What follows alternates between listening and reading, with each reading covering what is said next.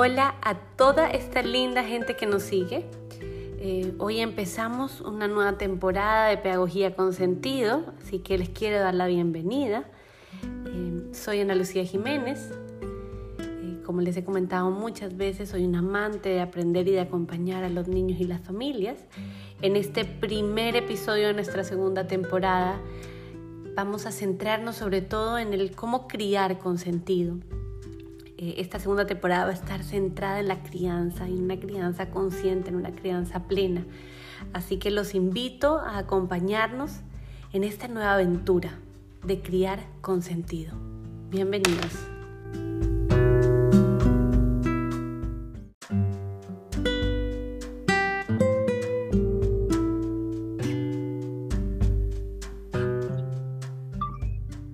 Hola familias, Hola realmente a toda esta tribu linda que nos sigue. Hoy les traigo un tema que genera mucha controversia eh, y muchas familias dicen, pero bueno, no entiendo muy bien cómo aplico esto de las consecuencias. Entonces hoy les voy a traer un, uno cortito, espero, eh, y, y, un poco para acompañarlos desde esto. ¿Qué son las consecuencias? ¿Cómo puedo acompañar a mis hijos desde las consecuencias? Agradezco a todos los que nos siguen en nuestro Instagram de Crianza con Sentido, aquellos que nos escuchan también en nuestro podcast Pedagogía con Sentido, así que gracias a cada uno de los que se dan este tiempo para empezar a caminar en este hermoso camino de la crianza consciente. Empecemos entonces a entender qué son las consecuencias. Las consecuencias realmente es algo que vivimos todos los días. Es decir, si nosotros pensamos por un minuto yo salgo cuando está, lloviendo y salgo sin paraguas, me mojo. Esa es una consecuencia, es una consecuencia natural. Las consecuencias, cuando las vamos viviendo a través del tiempo, nos ayudan y nos motivan a hacer determinada cosa. Muchas veces me preguntan, pero bueno, entonces, ¿cuál es la diferencia entre un castigo y una consecuencia? El castigo, primero que nada, está pensado en que algo le duela, algo le tiene que doler. El castigo además está pensado, eh, muchas veces no tiene ninguna conexión con lo que está sucediendo y el castigo. Están peleando y te quito la televisión. No tiene ninguna relación. El castigo además muchas veces tiene más la idea de, ser punitivo, de, generar como malestar, de, mostrar como un poco de control desde la mirada del adulto. Las consecuencias, en cambio, buscamos es descubrir cada uno de estos conflictos y dar en esos conflictos una oportunidad para que los niños aprendan. Dentro de, los, dentro de las consecuencias, buscamos también que los niños se motiven a hacer algo. No lo hacemos cuando ya pasó y entonces toma, no. Es motivamos el antes para que él decida lo correcto y pueda vivir una consecuencia positiva en vez de una consecuencia que de repente mm, negativa, ¿no? que no le va a gustar. Ahora, ¿Cómo llevamos este proceso un poco desde la consecuencia? Para mí siempre es importante que empecemos desde la, eh, un poco como cuál es mi estado de ánimo.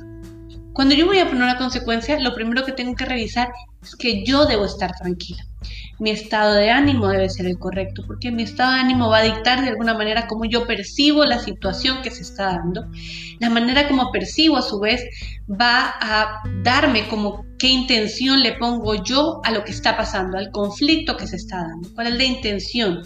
Y eh, definitivamente esta intención va de alguna manera a llevarnos a actuar de una u otra manera.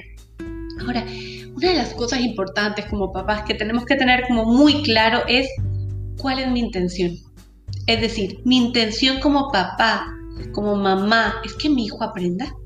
Si me paro desde esta intención, encuentro realmente que la consecuencia es efectiva. Porque no me voy a basar en, mm, quiero que le duela, que, le, que, que como le va, le va a molestar, no lo va a volver a hacer.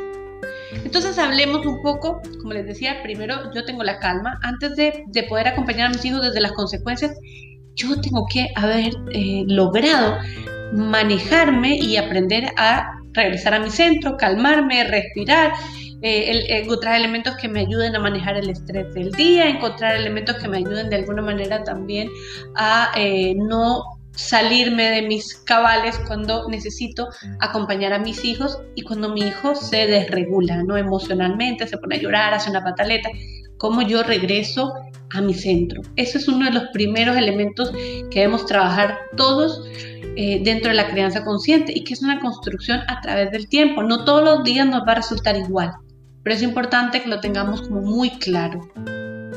Ahora, podríamos hablar que hay tres tipos de consecuencias. Las consecuencias naturales, las consecuencias lógicas y las consecuencias de resolución de problemas. Las consecuencias naturales son aquellas que pasan todo el tiempo. Mi hijo, por ejemplo, vamos a salir, no olviden su suéter. Mamá, no tengo frío, no quiero llevar su suéter. Ok, vamos. Salimos, mi hijo sale sin suéter. Seguramente en mitad del camino me va a decir, mamá, tengo mucho frío. ¿Qué puedo hacer yo? no le voy a decir, viste, te dije. No, le puedo decir, efectivamente, cuando salimos sin suéter y hace frío, muchas veces podemos sentir frío. ¿Te gustaría? Yo tengo un suéter aquí guardado. ¿Quieres usar mi suéter de cambio?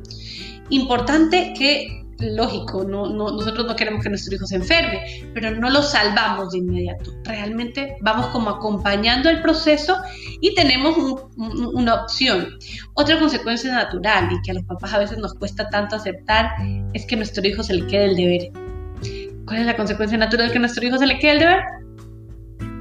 Que no va a poder entrar. Cuando nuestro hijo eh, entiende que estas cosas pasan, va buscando mecanismos y nosotros podemos acompañarle enseñándole mecanismos para que no le vuelva a suceder. Dentro de las consecuencias naturales, eh, digamos, las consecuencias naturales permiten muchas veces que nuestros hijos vayan aprendiendo también habilidades que aún no tienen adquiridas. La siguiente, que es la consecuencia lógica, ya hablamos de consecuencias donde nuestro hijo tiene adquiridas las habilidades. Él ya sabe eh, guardar las cosas en su mochila, ya sabe cómo manejarse dentro de, las cosas de su casa, ya sabe cómo manejar ciertas normas de sana convivencia. Y yo de alguna manera lo que voy a poner es eh, acompañarlo, es decir, imaginémonos que está peleando con el, hermano, entonces puedes decidir jugar compartiendo o jugar eh, de alguna manera como a, través de turnos los, juguetes y puedes seguir jugando en el cuarto o puedes decidir seguir teniendo conflicto y no encontrar la manera de, de, establecer turnos con sus juguetes y vas a tener que ir a jugar cada uno, van a tener que ir a jugar cada uno en su cuarto y tú puedes ir a jugar a tu cuarto. ¿Qué es lo que yo le puedo eh, decir? Le puedo decir también, por ejemplo, pues él está jugando en el arenero, imaginémonos, y empieza a lanzarle arena a otro niño. Yo le puedo decir, puedes decidir jugar con la pala sin lanzarle a tu amigo de esta forma y podemos seguir en el parque o puedes decidir seguir lanzando la arena a tu amigo y nos vamos a tener que ir del parque. Aquí les he dicho un poco los ejemplos. Mi hijo va a elegir y en el momento que él elija le voy a decir, imaginémonos que en realidad elige seguir, por ejemplo, con la conducta que queremos parar, le voy a decir, veo por tus acciones que has decidido que nos vamos en este momento del parque. Entonces yo no le establezco como el, eh, que es un poco la diferencia con el castigo. En el caso del castigo, el niño hace algo y yo le pongo el castigo. En este caso, yo anticipo y le digo, mira, podemos elegir A que en este caso es la consecuencia positiva y jugar de esta manera, o podemos elegir B y vamos a tener que asumir una consecuencia negativa. Estas consecuencias lógicas realmente motivan al niño siempre y cuando sean, tengan las tres series, sean relacionadas, respetuosas y sean razonables, relacionadas con lo que está sucediendo, que sean respetuosas con el niño y su desarrollo y que sean razonables, o sea, no es una cosa así como le puse una cosa gigantesca para un elemento en donde en realidad es eh, un conflicto mínimo. Ahora, dentro de ese proceso de, de, las consecuencias, les decía, también hay unas consecuencias que se llaman de resolución de conflictos o resolución de problemas. Este tipo de asamblea se puede utilizar, este tipo de, consecuencias, perdón, se utiliza muchas veces eh, o se aplica dentro de, por ejemplo, una asamblea, una asamblea o una eh, reunión de nuestra familia o en la escuela, una asamblea de la escuela, donde ponemos como asuntos y dificultades o conflictos que son recurrentes y establecemos entre todos las posibles consecuencias y cómo vamos a eh, ayudar a quien lo necesite en el momento que esté inmerso en ese conflicto. Entonces, bueno, espero, este es un tema que nos daría literal para muchísimas, muchísimas horas. Em, recuerden que en el, momento que nosotros ponemos esas consecuencias lógicas es posible que, que, nuestro hijo pues tenga alguna reacción y lo que nosotros hacemos es acompañarlo emocional. Nosotros mantenemos de alguna manera eh, el límite, la consecuencia, pero sí acompañamos. Entiendo que quería seguir en el parque. Entiendo que eh, tienes en este momento mucho enojo por lo que ha sucedido. Entonces acompañamos y validamos mucho la emoción.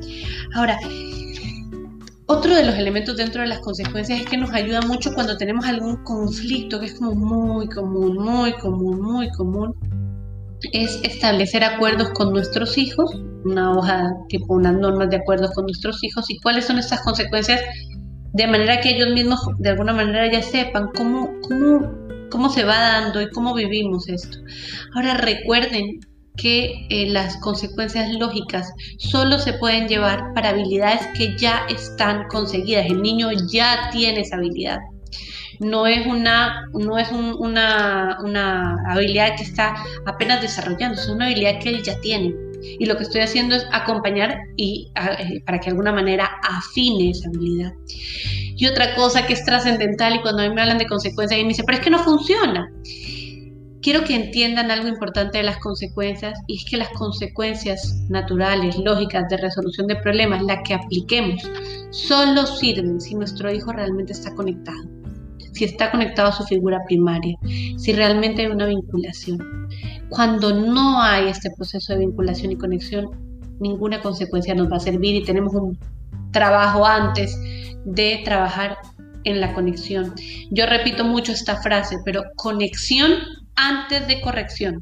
Yo no puedo establecer correcciones hasta que no he conectado con mi hijo. Entonces los invito a todos, creo que esa es la primera tarea y espero que eh, este video que lo he intentado hacer cortito, les digo, esto se necesita los pasos para la aplicación, etcétera, pero darles un poco las primeras ideas para que ustedes puedan eh, acompañar a sus hijos. Gracias a todos por acompañarnos.